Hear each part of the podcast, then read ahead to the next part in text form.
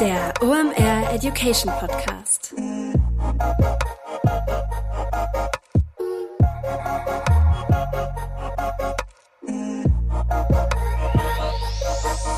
Es ist mal wieder Montag, Zeit für eine neue Folge OMR Education. Mein Name ist Rolf Herrmann, ich bin der Chefredakteur der OMR Reports. Heute kann ich einen Punkt von meiner Bucketlist streichen, denn ich kann mal Goethe in diesem Podcast zitieren. Warum in die Ferne schweifen, wenn das Gute liegt so nah? Das Gute lag nämlich auf der anderen Wandseite im Nachbarbüro, denn da sitzen die Podstars. Denn heute reden wir über das Thema Podcast-Marketing. Bisschen komisch in einem Podcast über Podcast-Marketing zu reden, aber Podcasts sind eine sehr spannende Marketingform und dafür irgendwie habe ich mir aus dem Nachbarbüro einen der cleversten Köpfe geholt, die da rumlaufen und zwar Konsti, also Konstantin Bühr, einen der Heads vom Podstars-Team. Worüber sprechen wir heute? Wir reden über eine der unterschätzten ja, Marketing- und Werbemöglichkeiten, die es gibt. Ähm, und vor allem ist die ziemlich günstig. Und das sind tatsächlich Podcasts.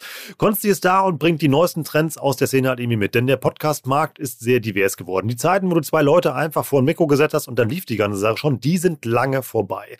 Heute musst du dir richtig was einfallen lassen, um deinen Podcast zu vermarkten und vor allem damit die Hörer zu erreichen. Das müssen aber gar nicht so viele sein, wenn es die richtige sind. Warum? Das erklären wir dir heute in der Episode und wir überlegen auch noch, was man mit Podcasts alles machen kann. Das ist nämlich sehr viel. Du kannst sie für die interne Weiterbildung benutzen. Du kannst einen Branded Podcast machen und so ja eigentlich Audio-Content-Marketing machen als Brand, denn zum Content-Marketing gibt es da sehr viele Schnittstellen. Oder du bist halt Advertiser und da gibt es auch technischen Fortschritt, erste Targeting-Möglichkeiten und Konsti bringt auch, wie gesagt, mal eine Excel-Tabelle mit und wir gucken mal rein, was kostet der ganze Spaß, für wen lohnt sich das und für welche Branchen sind Podcasts einfach eine richtig coole Marketingform. Alle Antworten gibt es heute.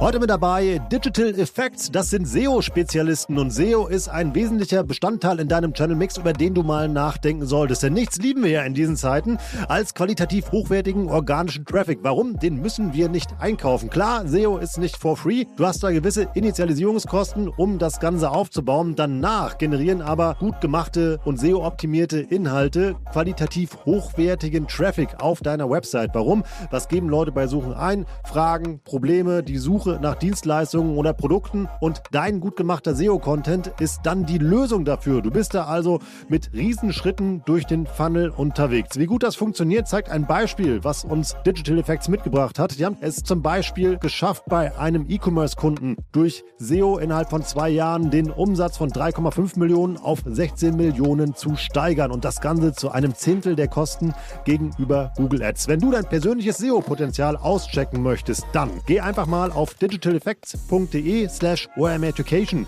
Da kannst du dich nämlich für eine Beratung anmelden, um dein SEO-Potenzial einzuschätzen oder dir auch mal eine zweite Meinung einzuholen. Sicher dir also jetzt den kostenlosen SEO-Check bei Digital Effects unter digitaleffects.de slash omeducation.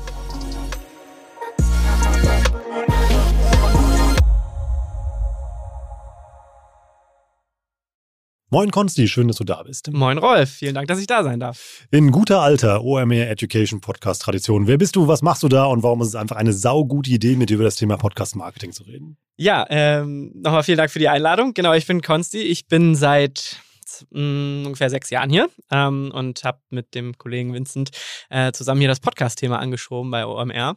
Ähm, wir äh, haben Podstars mittlerweile als eigene Firma ausgegründet, ähm, haben ungefähr 70 Leute bei uns, die sich tagtäglich um Produktion, Vermarktung, Beratung und so weiter um Podcast kümmern. Also man könnte wirklich sagen, so ein Full-Service-Podcast-Medienhaus irgendwie.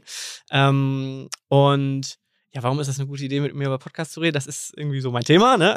ist, ja so, ist ja einfach so. Und ähm, ich glaube, wir haben so einen ganz guten, als wir damals angefangen haben, so einen ganz guten Zeitpunkt erwischt, ähm, mit dem Thema Podcast zu starten und ähm, haben immer so ein bisschen das Glück gehabt, so ein bisschen vor dieser zweiten großen Podcast-Welle, vielleicht sprechen wir da ja gleich nochmal kurz drüber, ähm, zu schwimmen und äh, haben, glaube ich, echt ganz gute Erfahrungen sammeln können in allen Bereichen, die ich jetzt gerade so ein bisschen genannt habe. Sowohl vor allem natürlich die Vermarktung, wo wir irgendwie früh mit, früh mit dabei waren und schon viel gesehen haben und sich auch gerade super viel verändert.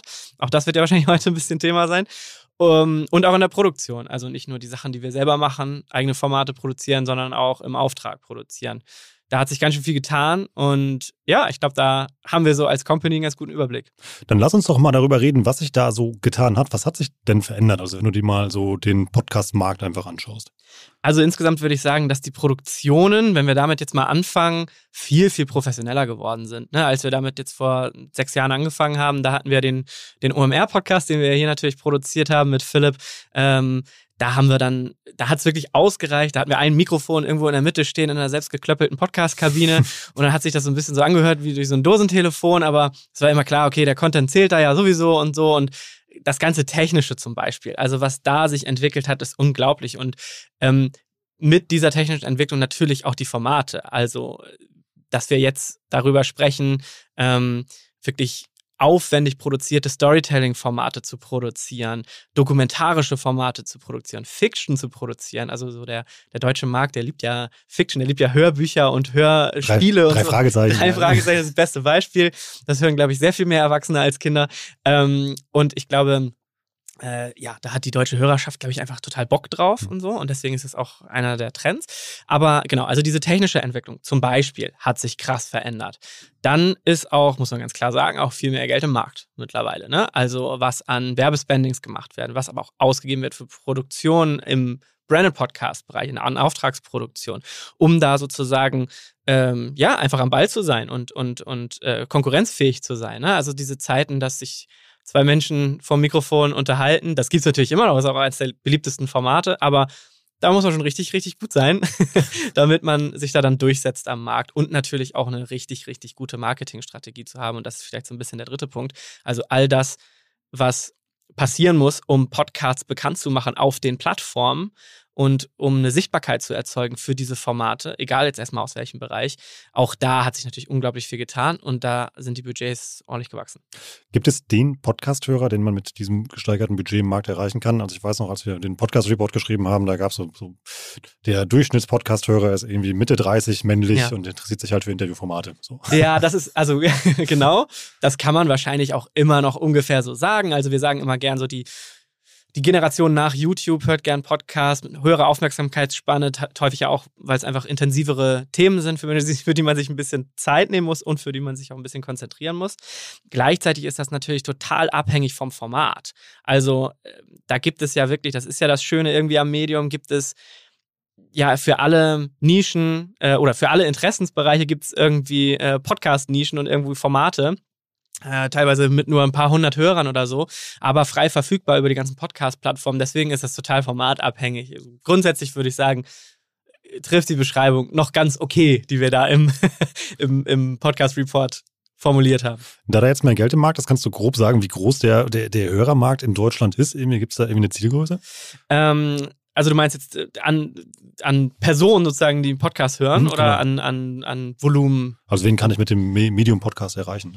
Ja, ähm, das ist ein bisschen, glaube ich, schwer einzuschätzen. Ich glaube, ähm, das liegt so ein bisschen daran, dass man ja gar nicht so ganz genau weiß, wie viele aktive Formate es so gibt. Ne? Ähm, und, und welche, welche also man weiß schon, welche viel gehört werden, aber man weiß halt nicht, wie viele Formate tatsächlich aktiv auf den Plattformen ähm, stattfinden. Viele sprechen so um die 70.000 Podcast-Formate gibt es ungefähr, aber da jetzt eine durchschnittliche Hörerschaft sozusagen pro Format ähm, zu finden, gar nicht so leicht. 70.000. Aktive Formate, ja. Meine Fresse, das ist eine ganze Menge. Das ist eine ganze Menge.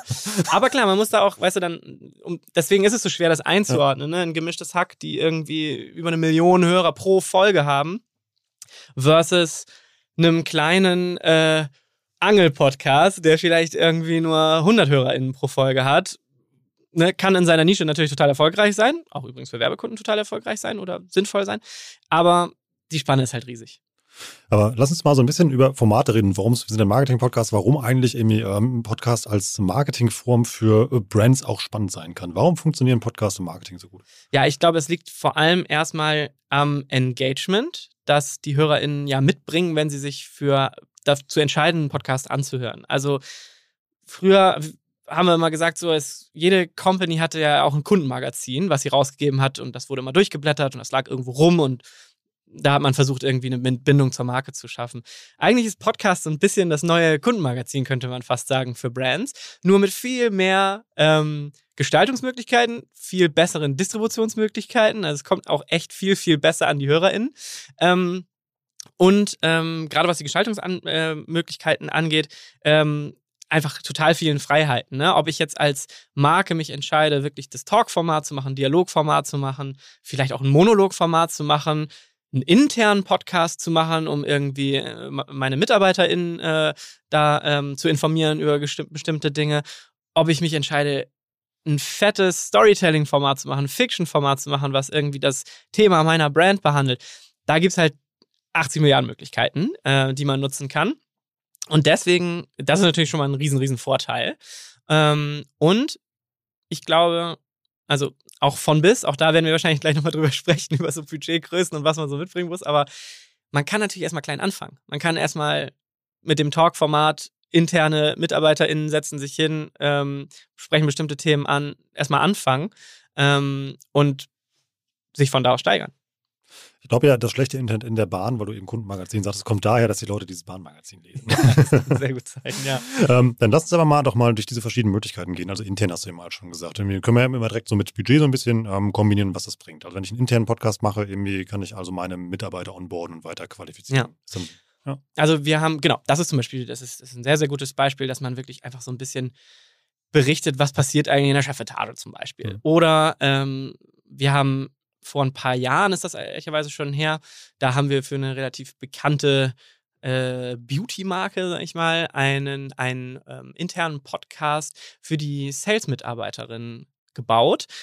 Ähm, in Zusammenarbeit mit, mit der Marke, die sozusagen die Mitarbeiterin, die Sales-Mitarbeiterin darauf vorbereiten sollte, irgendwie nochmal so ein bisschen die DNA des Unternehmens zu, aufzusaugen, bevor sie zu Kundenterminen fahren, zum mhm. Beispiel. Dass sie dann irgendwie, bevor sie, keine Ahnung, in den ähm, Haarsalon gefahren sind, um da irgendwie eine neue Produktpalette vorzustellen, dass sie da erstmal Informationen über die Produkte bekommen haben und gleichzeitig aber auch nochmal so ein bisschen angezündet wurden, was die Marke angeht. So, dafür kann man es auch nutzen, ne? Also Schulungszwecke, total, total sinnvoll.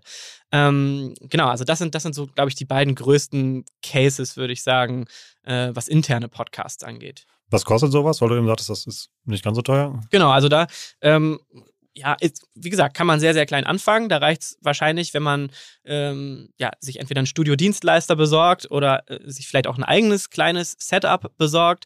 Ähm, du kennst das ja selber, du hast ja, du hast ja ein eigenes Remote-Setup sozusagen für diesen Podcast. Und ähm, ich würde mal sagen, da ist man wahrscheinlich dann äh, relativ günstig umgerechnet auf pro Folgenpreis, vielleicht mit Postproduktion, Distribution du brauchst ja das Marketing am Ende nicht, das verteilst du dann ja über deine eigenen organischen Kanäle, ja. bist du wahrscheinlich so mit 500 bis 1000 Euro pro Folge dann schon dabei, ne? wenn du es professionell aufziehen willst. Ähm, viele, sage ich auch gerne dazu, unterschätzen es natürlich trotzdem. Es ist ein Aufwand. Also man muss die Zeit dafür haben, auch immer wieder Themen zu finden, regelmäßig zu veröffentlichen und so. Da ist sind die internen HörerInnen genauso, äh, äh wollen genauso regelmäßig bedient werden mit Content wie jetzt Leute, die auf Spotify hören. Und vor allem das Equipment ist ja auch nicht teuer. Das sieht man ja, dass man ja auch irgendwie gute Mikrofone eben halt für den, wenn man starten möchte, da bist du ja auch im kleinen dreistelligen Bereich halt irgendwie unterwegs. Ähm genau, also da, damit kann man schon viel bewegen. Wenn ich jetzt hier, ähm, jetzt unser Audioproducer Lukas, der sitzt ja hinter uns, wenn ich den jetzt, Grüße wenn ich den jetzt angucken würde und sagen würde, man könnte sich, man kann sich schon ein Mikrofon für 100 Euro besorgen, dann schlägt er wahrscheinlich die Hände über den Kopf zusammen. Aber ähm, tut er, ja. tut er. Ähm, klar, das ist, da gibt's also natürlich von bis und ich gebe dir recht. Für relativ kleinen Invest kann man da schon ganz gutes Setup äh, sich besorgen. Ich hoffe, jetzt schlägt er nicht mehr die Hände im Kopf. Nee, er nickt zustimmend Daumen nach oben. nee, okay. Ähm, lass uns mal nach, ähm, äh, nach extern gehen. Also was, wenn ich mit meinem Podcast mein Unternehmen verlassen möchte? Welche Möglichkeiten habe ich da? Was ist sinnvoll und was kann ich da machen? Genau, also da sprechen wir dann ja eigentlich von diesen klassischen Branded Podcasts. Ne? Ähm, das wir, machen wir auch ganz viel im Auftrag. Das heißt wirklich, keine Ahnung, jetzt ein Beispiel, Vodafone kommt zu uns und sagt, wir möchten gern nicht nur Podcast-Werbung machen, sondern wir möchten irgendwie selber Inhalte produzieren, die auch ähm, einen absoluten Mehrwert haben. Nicht nur jetzt erstmal speziell für unsere Kundinnen, sondern eigentlich für die Allgemeinheit. So, so digitale Vorreiter mit Christoph Prosek. Genau, das Format zum Beispiel machen wir jetzt ja schon ein paar Jahre, funktioniert auch sehr, sehr gut. Und ähm, da kommt es dann natürlich auch wirklich drauf an, am Ende keine Dauerwerbesendung draus zu machen. Das will halt keiner hören. Ähm, wenn ich da meine Marke zu sehr in den Vordergrund pushe, dann wird es für die HörerInnen total langweilig und gleichzeitig ja, ist es, hat es natürlich keinen Mehrwert. Und bei digitale VorreiterInnen, um mal bei dem Beispiel zu bleiben, haben wir es ja so gemacht, dass wir sozusagen das Thema Digitalisierung erstmal allumfassend über diesen Podcast gehängt haben und Christoph selber als interessierter Host halt losgeht und versucht halt mitzulernen hm. mit den Leuten, die er da trifft und die zu interviewen und zu fragen, wie ist bei euch das Thema Digitalisierung aufgehangen und was macht ihr? Und ich glaube, wenn man, ähm, genau, das ist, das ist, glaube ich, zum Beispiel einer so der, der Schlüssel, dass man irgendwie die HörerInnen an die Hand nimmt ähm, und echten, echten Mehrwert bietet. Ne? Und dann kommt es natürlich auch klar, wenn man den Content hat und da seine Story findet, egal ob das jetzt eine dokumentarische ist oder ein äh, formattechnisch mal sozusagen unabhängig gedacht, kommt es natürlich auf die Distributionswege dann an. Klassisch über die ganzen Podcast-Plattformen wie Apple Podcast, Spotify, Amazon sind natürlich wichtig. Und die Podcasts auch da dann wieder auf den Plattformen bekannt zu machen. Ne? Also das ist dann Teil oder ein großer Teil der Strategie sogar, ähm, dass, dass die HörerInnen dann auch erreicht, die Discovery sozusagen. In der Distribution ist ja ein Podcast eigentlich nichts anderes wie ein Produkt. Also ob du nur ein paar, ja. paar Turnschuhe halt bewirbst eben halt und die Leute halt eben mit so einem, ähm, ich habe wieder Turnschuhe gesagt, das gibt wieder lustige Mails. Sneaker. ja. ähm, um da die Leute eben halt zum Kauf zu bewegen. Ähm, äh, oder ob du eben halt die Conversion haben willst, dass die Leute halt den Podcast aktiv suchen und sich halt eine Folge anhören. Der Weg ist ja ähnlich aufwendig.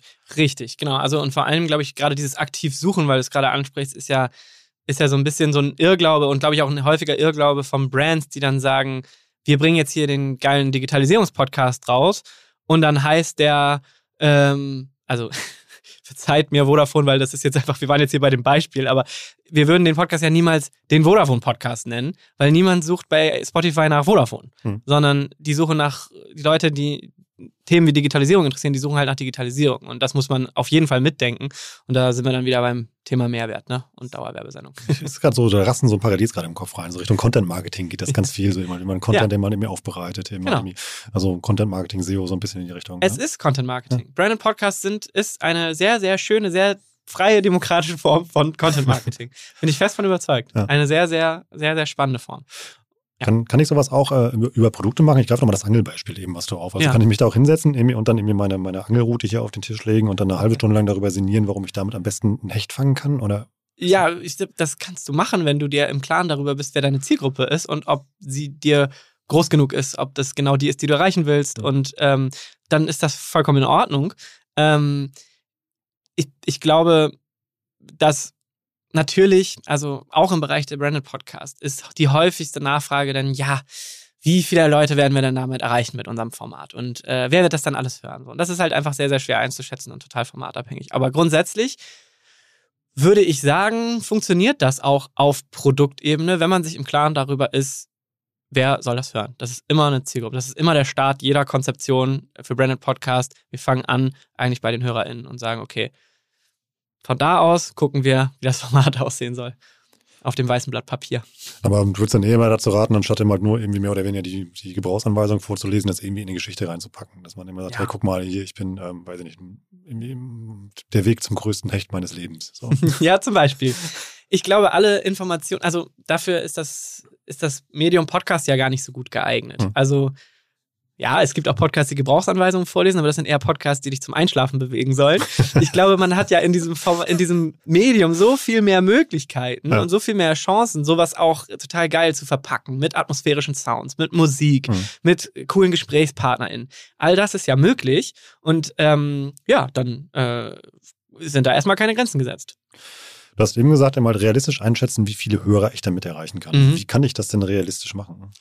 Das ist wirklich sehr, sehr schwer. Also äh, gebe ich ganz offen zu. Ähm, kommt auch wieder sehr drauf an. Das ist so eine Juristenantwort, ne? kommt sehr drauf an. Aber es ist tatsächlich so ein bisschen so, ähm, es kommt natürlich drauf an, äh, wie groß vielleicht auch die Zielgruppe schon ist, die du mitbringst. Dann kommt es darauf an, ähm, hast du vielleicht irgendwie einen, Host, eine Hostin am Start, die eine eigene Reichweite mitbringt? Welche organischen Kanäle kann ich vielleicht oder Kanäle überhaupt kann ich überhaupt schon nutzen, meines Unternehmens? Ähm, ähm, welche Kanäle meines Produktionspartners, zum Beispiel Podstars, äh, kann ich vielleicht auch mitnutzen, ähm, um, um das Format bekannt zu machen? Und darauf kommt es halt sehr, sehr an, auf diese Verpackung. Ne? Also die Zeiten, ein Format auf die Plattform zu laden oder das dort verfügbar zu machen. Man lädt es ja nicht direkt auf die Plattform, aber es dort verfügbar zu machen und dann mal zu gucken, wer alles nach Angeln oder Digitalisierung sucht, mhm. ist halt lang vorbei. Dafür gibt es viel zu viele Formate auf dem Markt, haben wir ja vorhin schon drüber gesprochen. Viel zu viele auch super sauber produzierte Formate, die äh, ja einfach einen großen Backkatalog mitbringen. Hat man es einfach schwer als neues Format auch und einfach so ein bisschen Proof of Concept schon haben. Ähm, deswegen muss man sich da immer sehr, sehr große Gedanken machen um die Verpackung und um die Bekanntmachung am Ende. Wir sind ja so ein bisschen jetzt im, im, Mittelsegment unterwegs, wenn du halt so irgendwie digitale Vorreiter angesprochen hast oder eben halt dieses Angelbeispiel, was wir eben ja mal, eben halt mal schnell gebaut haben. Das sind ja auch im weitesten Sinne noch Interviewformate, die atmosphärisch vielleicht ein bisschen unterstützt werden. Ja. Ich jetzt einmal so, so laienhaft. Wo liegen wir da so ungefähr beim Preispunkt, wenn wir sowas machen wollen? Ähm, ja, also da kann es natürlich auch ein bisschen drauf ankommen. Da hat man dann vielleicht schon einen Host dabei, der eine Gage fordert. Ähm, da hat man vielleicht eine, Redak eine, Redaktion dabei, die auch diese Themen ein bisschen heftiger vorbereiten muss. Da hat man vielleicht eine Marketingstrategie dabei, die einiges an Budget schon fordert. Immer so das klassische Interviewformat als branded Podcast mit, einem, mit einer großen Konzeption dahinter. Da liegt man so im mittleren vierstelligen Bereich pro Folge. Ähm, dann inklusive natürlich einem Setup, einer professionellen Distribution und einer Bekanntmachung. Ja, da würde ich sagen, so um die, um die 5000 Euro bis hin zu 6, 7, 8000 Euro kann so ein Interviewformat dann auch schon kosten. Also da darf man sich, glaube ich, auch keine, keine Illusionen machen. Das geht dann auch, obwohl das ein relativ einfaches Setup ist, schon schnell ins Geld, vor allen Dingen was das Marketing angeht und die Distributionswege angeht, genau. Kann man auch schnell runterbrechen. Also wenn man sich mal überlegt, wie viele Menschen da daran beteiligt sind, das sind ja nicht nur die beiden Menschen auf der anderen Seite des Mikros, sondern eben halt irgendwie, ja, Produktion, Redaktion, da kommst du ja locker eben halt dann irgendwie auch ganz schnell auf fünf bis zehn Menschen, die sich mit dieser einen Stunde Content dann beschäftigen. Auf jeden Fall und, und äh, gerade auch was das Thema Gagen angeht für, für Gäste und Hosts, ähm, die dann vielleicht auch irgendwie noch äh, ihre eigene Reichweite mitbringen, die man auch mitnutzen will, auch das muss man natürlich alles mit einrechnen, ja. Dann lass uns doch jetzt mal, irgendwie, jetzt sind wir ja so in den, auf den, ja, irgendwie, auf den Euroleague-Plätzen gewesen. Jetzt irgendwie, lass uns mal. Gucken. Schön, wie wir sonst so steigen. ja. Die Leute gespannt, was das teuerste ist. ja, nee, nicht unbedingt, aber ich glaube auch irgendwie vom Aufwand her, glaube ich, eben, ja. wird es da gleich immer große, große Augen geben und die werde ich vor allem haben, weil ich mal gespannt bin, eben mal, was da eigentlich alles hintersteckt. Es gibt ja, ja auch so, ähm, ja, so Champions League-Formate, die ihr produziert. Also wie zum Beispiel jetzt eben das letzte Projekt, was ihr gerade gelauncht habt. Genau. Wir haben äh, gerade ein Format rausgebracht, das heißt Bassam. Ähm, das ist ein sechsteiliges dokumentarisches Storytelling-Format. Ähm, sehr, sehr aufwendig produziert. Ähm, äh, kann kurz einmal abreißen, worum es geht. Also es, ähm, Bassam ist ein, ein äh, Junge, der vor sechs Jahren ähm, aus Syrien nach Deutschland gekommen ist und er erzählt in sechs Folgen in diesem Podcast die Geschichte seiner Flucht. Ähm, hochemotional. Ähm, wir haben hier glaube, sechs Stunden Interview mit ihm geführt. Damit fing so ein bisschen alles an. Unser Autor Tim, äh, der diese, der die Skripte dann auch geschrieben hat, und da merkt man immer schon, während ich erzähle, was für ein Aufwand dahinter steckt, ähm, kennt Bassam schon lange und äh, die sind gut befreundet und so haben sie sich dann sozusagen hier hingesetzt und wollten seine Geschichte erzählen.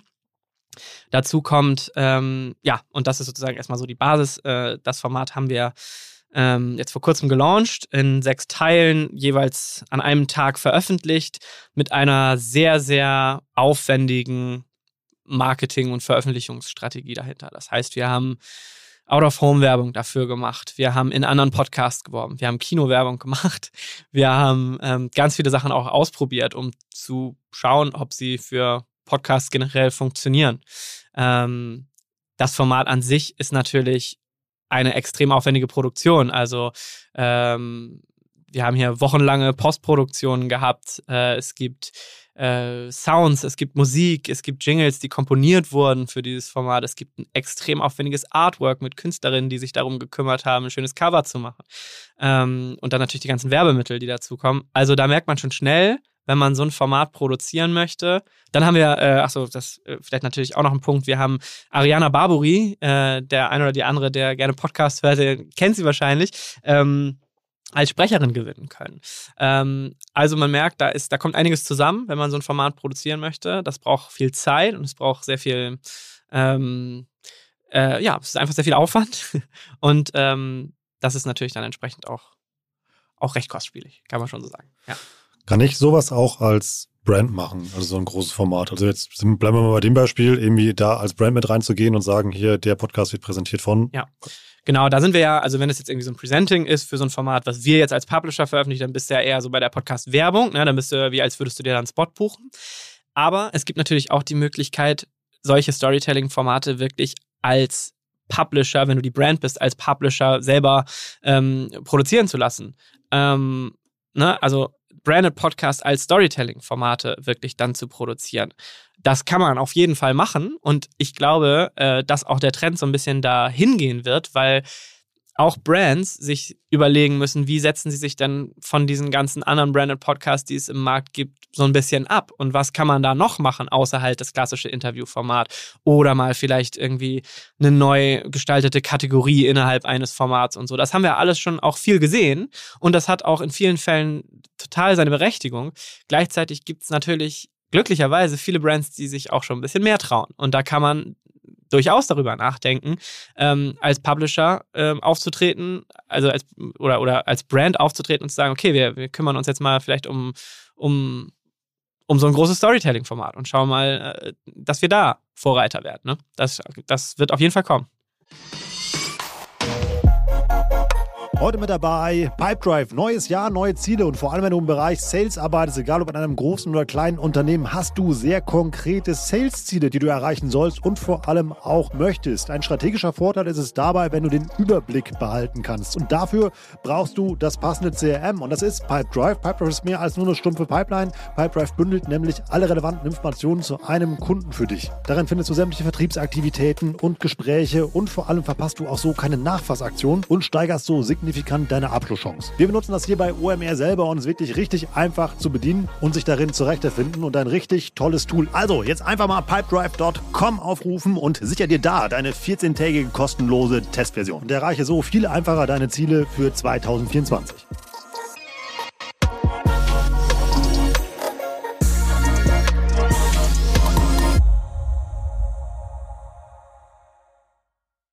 Und das Entertainment, da dein, dein Trend, den du so da siehst, wo du sagst immer, halt, da geht's hin, damit erreicht man Hörer? Ja, also auf jeden Fall. Entertainment ist, ist immer so die größte, wenn man es mal so ganz über den Daumen peilt, natürlich die größte Podcast-Kategorie. Ne? Das ist wahrscheinlich in allen Medienformen ähnlich.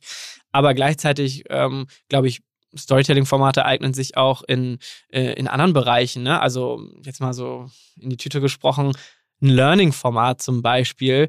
Warum soll zum Sprache lernen oder so, warum soll das nicht ein Storytelling-Format sein, wo die HörerInnen ähm, irgendwie eine Reise machen, zum Beispiel oder so. Ne? Das kann man ja auch atmosphärisch begleiten oder irgendwie eine ähm, mit Musik, äh, mit, einem, mit einem bekannten Host oder sowas. Also das geht ja alles. Ähm, und ich glaube, da also wir würden uns natürlich freuen, wenn die Brands da sich ein bisschen mehr trauen würden, aber ich glaube, das geht auch so ein bisschen dahin. Also wir sehen da auf jeden Fall schon einige Ideen, auch bei Brands, mit denen wir schon zusammenarbeiten, die sagen, okay, vielleicht, was denn das nächste Level? So Mixed-Formate gibt es ja auch. Also eine Stunde History fällt mir jetzt eins jetzt aus dem Bereich öffentlich-rechtlichen, das ist aber immer nicht werbefinanziert, aber die, das ist ja wie ein Radio-Feature eigentlich. Ja. Die haben ja diese Interview-Sessions eben mal dabei, haben ja. dann ja auch, aber dann ja immer dann auch diese Mini-Hörspiele, die sie dann da reinschneiden. Und da Ja. sieht, sieht man ja auch, wie aufwendig dann diese Produktion an der Stelle ja dann wird. Genau. Und ich glaube so, ähm, was vielleicht auch noch ein, ein, ein ganz spannendes Thema ist, ich glaube, dieser Trend zu dieser Netflix-artigen Dokumentation, so, ne? Ich glaube, das ist, glaube ich, auch nachher für viele Brands total spannend, dafür die eigene Geschichte zu erzählen. Also, da könnte ich mir gut vorstellen, dass da was kommt in solche, in solche Richtungen. Ja, so Kampf der Unternehmen oder sowas. ist Das ja- zum Beispiel, Hab ich ja. jetzt, war neulich krank, habe ich drei Staffeln weggesucht, aber gut. Ja, es ist ein hervorragendes Format. Wirklich sehr gutes Format. Nee, wirklich. Ja. Also, also irgendwie, also also weil das ist ja genau, das ist, das ist ja ein Feature, was da mal erzählt wird. Und es Ja. ist entertaining, aber es geht ja um Marketing-Themen und du lernst da halt viel bei. Bestes Beispiel eigentlich. Also Ja. Kampfunternehmen ist wirklich hervorragend produziert und also ist ja auch schon, hat ja wirklich Proof of Concept. Es gibt ja schon sehr, sehr lange das Format und äh, ja, kann man nur jedem empfehlen. Sehr gutes, sehr gutes Format. Jetzt haben wir aber darüber gesprochen, wie man als Brand sein eigenes Content-Format oder seinen Podcast halt irgendwie bauen kann, wie man den halt irgendwie nutzen kann, wie man den vor allem auch distribuieren kann. Das ist schön, weil sich da diese ganzen anderen Marketing-Themen anschließen, die wir dem Podcast immer auch schon mal besprochen haben. Ja. Aber dann sind wir eigentlich so voll im, im Bereich Online-Marketing ja immer, wie man das, ja, das Format dann zu den Menschen bringt, damit sie es eben halt auch hören. Ja. Ähm, aber ich kann es mir ja auch einfacher machen. Und das hast du eben halt schon angesprochen. Ich kann ja als Presenter äh, bei einem Podcast auftreten oder ich kann ja Podcast-Werbung machen. Genau. Also da ist man dann, wie du sagst, im klassischen Bereich der Podcast-Werbung. Also wenn wir jetzt gerade darüber gesprochen haben, was Podstars auch so ein bisschen macht, also das eine Bereich halt Produktion und Auftragsproduktion als Publisher und als Produktionsunterstützer. Dienstleister würde ich jetzt mal nicht sagen, äh, sehen wir uns nicht so gern.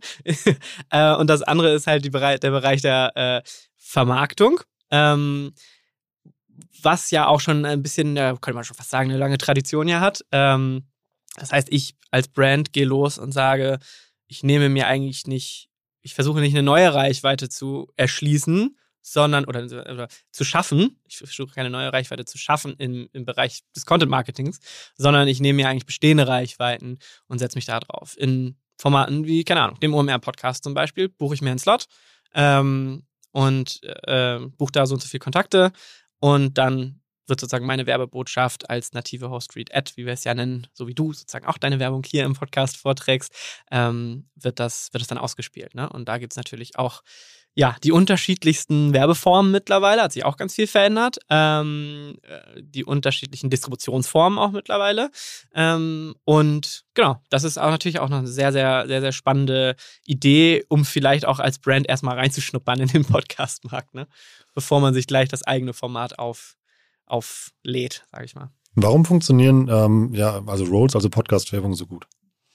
Ähm, ich glaube, es ist dann wirklich also Podcast-Roles in der Form des der Host-Read-Ad, also wenn wirklich der Podcast-Host, die Podcast-Hostin die Werbung selber vorträgt, funktionieren, glaube ich, deshalb so gut, weil sie eine unglaubliche Nähe zur, zur Hörerschaft einfach, einfach äh, schaffen. Und äh, man so ein bisschen das Gefühl hat, dass mein Podcast-Host, dem ich ja jede Woche zuhöre, wenn der das empfiehlt, dann ähm, und das wirklich ja auch getestet hat und aus eigener Erfahrung zu dem Produkt oder zu dem Service spricht oder sagt, mir wirklich glaubhaft vermittelt, guckt euch das mal an, das ist echt ein geiles Ding. Ähm, und meistens passt es dann ja auch noch thematisch sehr, sehr gut in die Formate rein, dann hat das eine unglaubliche Werbewirkung. Und das hat sich auch über die Jahre nicht verändert. Also das ist immer noch eine sehr, sehr, sehr, sehr authentische ähm, und nachhaltige Form der Werbung. Und ähm, da würden wir auch ungern von abrücken, sozusagen. Es gibt natürlich auch den klassischen Radiospot im Podcast-Bereich, aber das ist halt unsexy. Mhm. Ich glaube, warum das auch noch so gut funktioniert, ist eben halt, Podcast füllen ja so diese Nische, wenn du halt irgendwie beschäftigt bist. Also wenn du halt die Hände voll hast oder irgendwas. Also überleg dir mal, sitzt irgendwie, ähm, bist im Fitnessstudio und sitzt da, sitzt da am Fahrrad und bis du dann dein Handy rausgefummelt hast, um da die ja. 60 Sekunden vorzuskippen, da ist die Ad ja schon vorbei. Das stimmt. Das hat natürlich den Vorteil, dass du häufig das als Nebenbei-Medium nutzt. Hm. Nicht nur, aber häufig. Und dann kommt ja manchmal auch noch dazu. Also klar, es muss eine klare Trennung von Werbung und Content geben. Das ist logisch. Das machen wir auch in allen Formaten. Aber ähm, wenn ich jetzt zum Beispiel auch ein Format, was wir jetzt nicht produzieren, aber was ich wirklich regelmäßig höre, an Baywatch Berlin denke, ähm, oder an Fußball MML vielleicht auch ein ganz gutes Beispiel. Die Werbung ist einfach auch extrem unterhaltsam vorgetragen und das ist anders als im Fernsehen Werbung gucken mhm. oder im Radio Werbung hören und sich anschreien zu lassen, dass irgendwas bei Penny günstiger ist. So, das ist einfach, das macht einfach Spaß, das zu hören und deswegen ist es, glaube ich, wie du sagst, eine total, ja, am Ende total interessante und äh, gern zuhörende Form von Werbung. Ist Podcast-Werbung bei den Konsumenten die akzeptierteste Werbeform? Ja, es gibt Umfragen, die das, die das auf jeden Fall bestätigen, was uns erstmal sehr, sehr freut. Ja, ja kann ich mir schon vorstellen. Ja. Warum denkst du, ist das so? Ja, ich glaube, weil es eben nicht so aufdringlich ist und ähm, weil ich eben diese persönliche Empfehlung halt bekomme. Das ist ja so ein bisschen wie beim Influencer-Marketing auch. Wenn ich ja mich entscheide, irgendjemandem zu folgen, der dann vielleicht auch für ein bestimmtes Produkt oder einen bestimmten Service Werbung macht oder so, dann, dann akzeptiere ich das ja am, am Ende nicht nur, sondern ich finde das ja vielleicht auch ein bisschen gut und, ähm, und freue mich da auch so ein bisschen drüber, was das, das Talent mir da sozusagen dann anbietet. Und ähm, das ist, glaube ich, in vielen Fällen, gerade wenn ich jetzt an so ein Format wie Hotel Matze denke, wo Werbung ganz toll eingebunden ist, aber auch so ein Fußball-MML, wo es immer mit so einer, mit so einem, mit so einem Witz erzählt wird oder auch, wo auch mal der Werbepartner aufs Korn genommen wird oder so, das, ähm, das ist, glaube ich, einfach, das wollen die Leute dann auch nicht verpassen wenn sie das, wenn sie die Talents mögen. So. Bei Matze ja auch so, wie gesagt, immer, das ist, der hat ja einen extrem langen oder lange Webepartner immer, halt ja immer, das ist ja auch so eine richtige Brand-Podcast-Bindung. Ja. Also Total, ja. ja. Genau, also das, das, das kommt, glaube ich, auch dazu. Also zum Beispiel jetzt, um beim Beispiel Hotel Matze zu bleiben, diese Brand Heineken, die ist einfach unwiderrufbar verknüpft eigentlich mit diesem Podcast. Ne? Und das ist ja eine, eine unglaublich lange, intensive Partnerschaft schon. Und äh, ich glaube auch deswegen, äh, also ich möchte gar nicht wissen, wie viel Nachrichten Matze Hischer bekommt mit, oh, ich habe gerade auf dich, habe gerade an dich gedacht, wenn ich mir hier meine Einigen aufmache. Wäre eigentlich ein geiler Brand-Insta-Account, wenn man ja, könnte. So ja. Einige 00 Matze, aber so lang, da, da kann sich jemand was Kreatives da draußen ausdenken. Ja. ja, also nee, ich glaube, dass es halt gerade diese nativen Host-Reads sind, die da einfach eine krasse Werbewirkung erzeugen. Das ist das Fazit. Ich glaube auch, wie gesagt, irgendwie, also wenn man eben auch die Kosten eben halt mal anspricht, quasi mal, ohne jetzt hier mhm. irgendwie, ohne jetzt falsche Begriffe, aber ohne jetzt hier Greenwashing für Podcast-Werbung betreiben zu wollen. Aber ja. es ist ja auch so, also irgendwie machen, irgendwie müssen diese ganzen Kosten eben halt ja auch refinanziert werden, eben die so ein Format ja kostet. Und da ist Werbung dann ja irgendwie eine legitime Möglichkeit. Ja, und gleichzeitig ist Podcast-Werbung, gerade wenn du die großen anderen Formen dazu mal nimmst im Vergleich, ja noch relativ günstig. Also du kannst ja noch für relativ kleines Geld auch kleine Kampagnen fahren. Und ähm, klar, das geht natürlich in anderen Medienformen Form nicht so. Und jetzt gerade, wenn du dich entscheidest, ähm, sprechen wir vielleicht gleich nochmal ein bisschen intensiver drüber, über einen Ad-Server irgendwie eine bestimmte Reichweite zu buchen, dann kriegst du halt das, was du da gebucht hast. Und das ist schon, schon sehr, sehr, ähm, glaube ich, kann, kann, man sehr, sehr niedrige Einstiegsbarrieren auch für Brands, ähm, da mal das auszuprobieren. Und das ist tatsächlich noch, also bei, wir reden jetzt immer so davon, dass es jetzt äh, gehört in Marketingmix, ist ja auch so, aber für viele Brands ist es wirklich noch relativ neu. Und viele Brands probieren es aus. Du hast eben kleines Geld gesagt, die Steuervorlage nehme ich. was, muss, was, was, was, muss ich denn mitbringen? Genau, also auch da ist es ähm, natürlich so, oh, ich nehme mal das Angelbeispiel, okay? Ja. Weil das ist gut. Ähm, wenn ich diesen Angel-Podcast habe und der hat vielleicht irgendwie so 500 treue HörerInnen, die mhm. sich wirklich jede Woche da die neuesten Angelthemen geben wollen, dann bin ich ja mit meiner ähm, Routenbrand, sagt man das auch? Ich bin gar kein Angler, aber meine, meiner Blinker-Brand, ähm, bin ich ja total gut in diesem Format aufzu, aufgehoben. Ne? Und dieser Podcast freut sich wahrscheinlich schon, wenn er da irgendwie seine Produktionskosten refinanziert bekommt. Und die, mhm. die haben wir vorhin schon gesprochen. Das heißt, so kleines Geld meine ich. Vielleicht kriegt man da irgendwie 500 Leute erreicht oder angenommen, der hat vielleicht eher 5000 Hörer, dann ist es ja nur ein bisschen charmanter. Ähm, die kriegst du dann vielleicht schon für irgendwie einen, einen, einen kleinen dreistelligen Betrag erreicht, so, ne, für eine Einbindung. Ähm, Gerade eben, wenn sie wirklich so nativ eingebunden ist, Host, Read, Ad, dann gibt es da Formate, wo du halt deine Zielgruppen einfach perfekt erreichst, obwohl sie halt irgendwie eine kleine Hörerschaft haben, aber es ist halt einfach sehr, sehr passgenau. Bei den großen ähm, Formaten, und das ist ja häufig so, dass Brands dann natürlich auch Bock auf Reichweite haben, logischerweise. Wenn du jetzt, äh, wenn wir über die großen ähm, ja, Entertainment-Formate sprechen, äh, diese Laberformate, wie wir sie ja immer liebevoll nennen, ähm, die da wirklich dann teilweise 800.000, 900.000 Hörer pro Folge oder so haben. Dann sowas wie Baywatch Berlin. Zum Beispiel oder so, ne? Da gibt's dann, äh, da kostet dann eine Roll 25, 35.000 Euro. Das ist nicht, das ist nicht selten. Ähm, genau. Eine andere Variante ist eben halt sich wirklich, das hatte ich ja gerade schon ähm, gesagt, halt tatsächlich über eine bestimmte Reichweite sozusagen zu buchen, bestimmte Kontakte einfach zu buchen. Ne? Aber das machen ja auch nicht alle Formate. Ist bei so kleinen Formaten, dann ist es da eher irgendwie interessanter, jetzt ein hochpreisiges Produkt reinzuschmeißen. Ich bleib mal wieder bei dem Angelbeispiel, weil das fällt mir mal gerade so ein. Und zum Beispiel, wenn ich da eine, ich packe da eine Roll rein für, also wenn du, also für eine Fliegenfischroute kannst du schnell einen vierstelligen Betrag ausgeben, wenn du ja. Bock hast. Ähm, ich habe nur 500 Hörer, ähm, reicht ja, wenn die einer kauft. Ist ja, genau. ist ja, ja, eigentlich dann schon kann man sich jetzt ja selber gerade ausrechnen. Irgendwie, Absolut. Also das haben wir, dieses Phänomen haben wir auch häufig beim, beim OMR-Podcast, weil wir da natürlich, also da sind ja schon deutlich jetzt mehr Hörer, das Format hören über 50.000 Leute, aber ähm, auch da sind häufig Brands da, die sagen, eine Beratung oder einmal unseren Service verkauft, refinanziert, auf jeden Fall natürlich unser Invest in diese Podcast-Werbung. Mhm. Das geht dann schon schnell. Und auch das ist wieder irgendwie ein Beweis dafür, dass äh, die, der Einstieg in Podcast-Werbung eigentlich charmant und auch relativ günstig ist. Also wäre dann so eher die Empfehlung, ähm, dass man dann bei großen Podcasts dann sowas nimmt, eben halt wie Heineken, also Supermarktprodukte, also quasi mal die, die recht breit sind, oder würdest du da auch dann eher auf so einen Special Interest Service gehen? Ja, also ich glaube schon, das passiert, glaube ich, so ein bisschen automatisch. Also die großen Brands, die werden sich jetzt nicht um den kleinen Angel-Podcast kümmern oder die Agenturen, die dazwischen geschaltet sind, die wollen halt einfach Reichweite. Mhm. Die wollen halt einfach Reichweite und am besten Roadblocking, den ganzen Markt einmal in allen großen Formaten irgendwie stattfinden. Deswegen ist das natürlich schön, wenn irgendwie es gibt natürlich auch die Möglichkeit, dass man irgendwie ein ganzes Portfolio bucht und sagt, okay, ich nehme einfach alles, was ihr da habt und dann fällt für die kleinen Podcaster auch ein bisschen was ab bei Vermarktern. Mhm. Ähm, aber im Normalfall ist es natürlich so, dass gerade so Brands, so große Brands wie Heineken einfach erstmal sagen, okay, gucken wir jetzt hier die Charts Top 10 oder Top 20 an.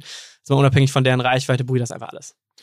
Aber spannend eigentlich, um sich mal so, so ja, als Marketer mal sich mal so ein Case halt irgendwie auszurechnen. Ja. Also quasi mal, was muss da eigentlich passieren, eben halt irgendwie, um diese Zahl zu relativieren, die wie dann ja der, der Vermarkter ja dann nennt, eben mal, was so eine, so eine Werbung dann am Ende kostet. Ja, ja, absolut. Ähm, Gibt es Targeting-Möglichkeiten in Podcast-Werbung? Ja, es gibt mittlerweile, ähm, also es ist so ein bisschen Early Stage noch, mhm. aber ähm, früher war das einfach gar nicht möglich, weil wir hard baked in sozusagen diese Podcast-Werbung ausgespielt haben. Das heißt, es gab, die wurden einfach reingeschnitten in den MP3-File der, der, des, oder in den Podcast-File. Mhm. Ähm, und dann wird, wurde das einfach an alle ausgespielt äh, oder an alle distribuiert. Ähm, egal, unabhängig von der Plattform, unabhängig von vom, vom Ort oder von der Zeit. Äh, mittlerweile geht das über einen Ad-Server natürlich schon, schon ein bisschen besser. Ähm, das ist, wie gesagt, Early Stage, aber man kann schon ähm, gerade was, was jetzt irgendwie Orte angeht, was eine bestimmte Hörerschaft angeht, äh, was Alter, Demografie angeht, da kann man schon ein bisschen was machen mittlerweile. Also der Ad-Server bringt uns dann einen ganzen Schritt nach, ganzen Schritt nach vorne und der ist ehrlicherweise auch total gefordert. Also das, das ist auch Zeit, einfach, dass das jetzt passiert. Und da sind wir super happy drüber, weil ähm, sonst ist man da ja gar nicht richtig kon konkurrenzfähig, ne? wenn man das, dann das Targeting nicht anbieten kann. Und das, das kommt jetzt immer mehr. Ist dann ja so ein bisschen Mediaplanung, jetzt schon so, so ein bisschen ja in TV-Werbung ja auch rein, also wie man da so Spots ausspielen kann. Ja, genau. Also das, davon sind wir noch relativ weit entfernt, aber ähm, ja, also der, der, wie gesagt, der Ad-Server ist, ist für uns da auf jeden Fall das Mittel, um, um das überhaupt anbieten zu können und äh, vor allem auch vielleicht im ersten Schritt oder einen Schritt nochmal zurück, auch diese Reichweiten, die diese Podcasts haben, die nach einem internationalen Standard in den meisten Fällen gemessen werden, IAB-Standard heißt, der da auch ein Stück weit zu garantieren, dass man wirklich sagt, man geht jetzt halt nach Ad Impressions und deine Werbung wurde halt so und so häufig ausgespielt im Vergleich zu diesen Podcast hören so und so viele Hörer pro Folge. Und das ist einfach natürlich die fairere Messgröße, ähm, da mit Ad Impressions zu gehen. Über Netzserver, ja. Das ist dann ja auch, kann man richtige Mediaplanung machen, irgendwie Kampagnenplanung eben ja dann ja auch, dass man sagt, okay, guck mal, so viele Leute willst du in der Zeit erreichen. Genau, ja. so machen wir es auch. Also der, der OMR-Podcast beispielsweise ist komplett an unseren Ad-Server angeschlossen. Ähm, das heißt, du kommst jetzt hin und sagst, ich buche nicht mehr eine bestimmte Folge oder ich will in die Folge mit dem und dem rein. Das geht immer noch, aber in dem, im Normalfall ist es so, du, berufst, du, du buchst halt Kontakte und über einen bestimmten Zeitraum und das hat ja auch einfach viele Vorteile. Du hast zum Beispiel die Möglichkeit, den ganzen Backkatalog noch mit zu vermarkten. Das heißt, wenn ich jetzt irgendwie Folge 2 vom UMR-Podcast höre, die vor fünf Jahren rausgekommen ist oder vor sechs Jahren rausgekommen ist, dann höre ich trotzdem aktuelle Werbung drin. Vorher war es so, dann habe ich da teilweise Werbung drin gehabt, wo irgendein abgelaufener Gutscheincode vorgelesen wurde. oder Werbung fürs OMR-Festival 2016. Das ist natürlich ein bisschen dünn und ähm, das ist über einen Ad-Server einfach perfekt lösbar. Es war ein bisschen ein Aufwand, weil wir auch aus 500 fertig produzierten Folgen erstmal die Werbung rausschneiden mussten. Aber ähm, ja, das haben wir zum Glück jetzt hinter uns und jetzt ist der Podcast komplett angeschlossen und das machen wir mit ganz vielen Formaten. Ich sehe Lukas jetzt wieder traurig nicken. ja, ja, Lukas knows, ja. Ähm, für ähm, welche Brands eignen sich Podcast am besten? Gibt es da Bereiche, die du festmachen könntest? Podcast-Werbung eignet sich erstmal für alle Brands. Ich würde da eigentlich gar nichts ausschließen. Ähm, man muss halt ganz klar sich überlegen, ähm, was will ich denn mit der Podcast-Werbung machen? Also in man, man, es, das kommt auch total, kommt auch total auf das Format an, ob das wirklich, ob das Format irgendwie für einen Abverkauf geeignet ist oder ob ich irgendwie da dann meine Gutscheineinlösung hinkriege oder ob ich es als Branding-Produkt oder als Branding-Werbeform äh, sozusagen nutzen möchte. Ne? Auch das ist in vielen Fällen möglich. Hm, aber so eine klare Tendenz würde ich da gar nicht unbedingt festmachen wollen. Also bei den großen reichweitenstarken, äh, reichweitenstarken Formaten, da werben ja Brands wie ein Clark oder irgendwie ein Bubble oder so, die ganz klar mit so Incentives arbeiten und ähm, da dann ihre Gutscheincodes verteilen und das ist der Messgröße. So, ne? Da, wenn man das vorhat, dann würde ich da auf jeden Fall empfehlen, auf Reichweite zu gehen. Aber um eine Marke bekannt zu machen, kann das genauso gut funktionieren. Ähm, Messbarmachung, äh, Gutscheincode oder gibt es andere Hacks?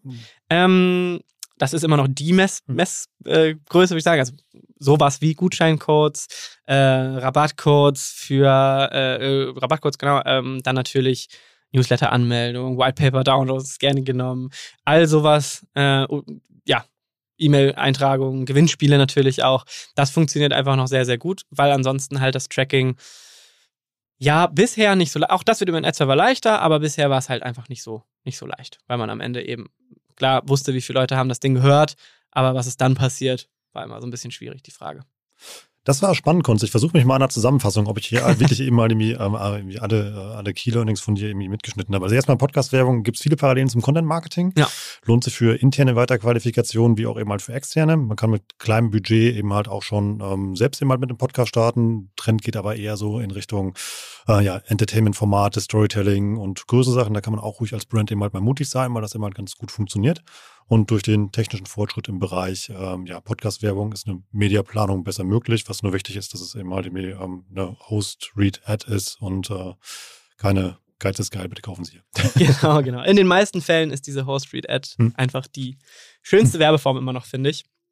Und dadurch, dass man sie jetzt dynamisch ausspielen kann, ist ja ähm, geht ja nichts verloren davon. Ne? Also es ist immer noch eine total authentische, native Werbeform, ähm, aber sie ist jetzt halt einfach dynamisch platzierbar durch einen Ad-Server und das macht natürlich nochmal deutlich mehr Spaß.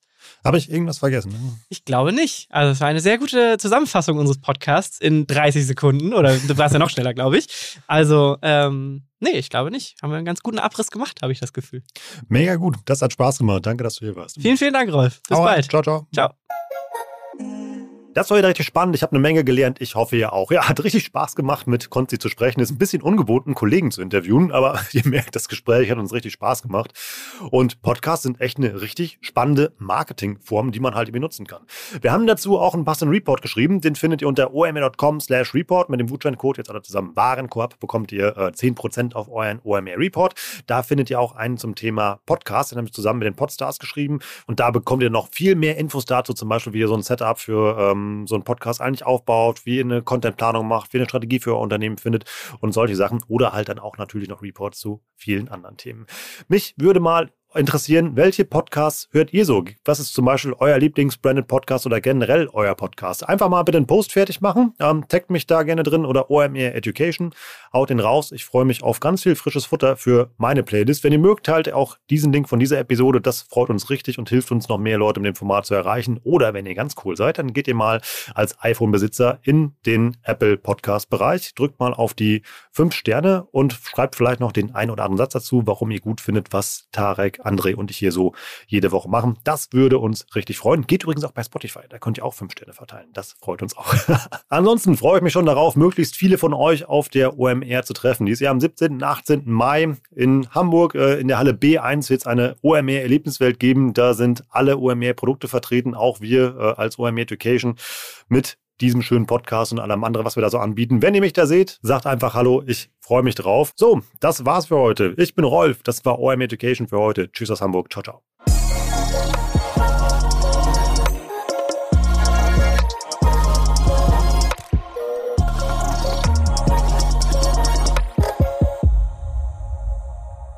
Dieser Podcast wird produziert von Podstars